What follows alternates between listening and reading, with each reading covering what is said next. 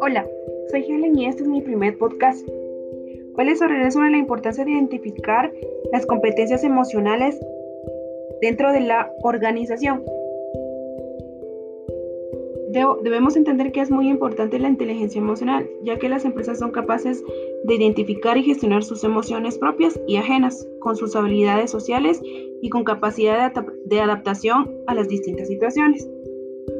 Ya que todas las personas tenemos varios tipos de inteligencia, no de, no de una sola, ya que todos son importantes para el desarrollo personal es que considero que estas inteligencias son importantes para el estudio de habilidades cognitivas, las cuales son las siguientes. En estas podemos encontrar la inteligencia lingüística. Esta se utiliza en la lectura, ya que tiene como habilidad en la comprensión del lenguaje cotidiano. Y uno de sus principales aspectos a considerar es cómo decir las cosas que, requieren transmitir, se podría decir dentro de la empresa. Otra también está la inteligencia logística. Matemática se puede llegar a utilizar en las empresas como resolución de problemas matemáticas y tareas que requieren de gran lógica, también tenemos la inteligencia musical. Esta es una habilidad innata para el aprendizaje de, los diferentes sonidos y tiene gran capacidad para cantar y escuchar música. Un dato muy importante de esta inteligencia es que los empleados em, tienen a desarrollar esta inteligencia, necesitan música para aprender y trabajar a su máximo potencial. Y es así como ellos pueden ir desarrollando esta inteligencia musical.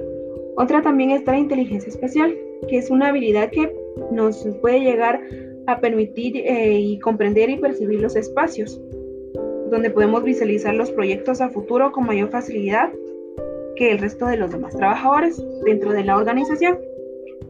También tenemos la inteligencia corporal, en la cual esta representa, se representan ejecutivos que disfrutan del movimiento a los cuales les gusta encargarse de las actividades extraprogramáticas como el role play y ser parte total de los proyectos que participan, ya que es el control corporal es esencial para obtener un buen rendimiento. También tenemos la inteligencia interpersonal. Se destacan por tener una buena relación con otras personas, comprenden los estados de ánimo y los comportamientos de la organización y disfruta trabajar con gente en un solo objetivo, pues esta inteligencia incluye interacciones en aprovechar los beneficios del trabajo en equipo. También encontramos la inteligencia interpersonal, pues que ésta es consciente de sus capacidades y fallas, que cada trabajador, o sea, puede llegar a obtener y decir, bueno, me equivoqué en esto, ¿verdad?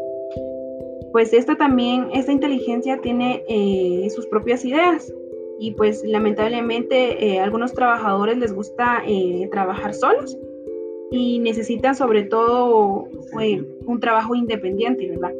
Más sin embargo, tienen la capacidad de acceder a los sentimientos propios. Y por último, pues vamos a encontrar la inteligencia naturalista. Esta es una competencia que percibe las relaciones que existen entre grupos de objetos y personas y en las cuales reconocen si existen distinciones y semejanzas entre cada uno de los colaboradores, en donde se puede reaccionar y utilizar productivamente sus habilidades, ya que tiene un entorno para desarrollar en los negocios. Y pues yo considero que una vez aprendido cada inteligencia,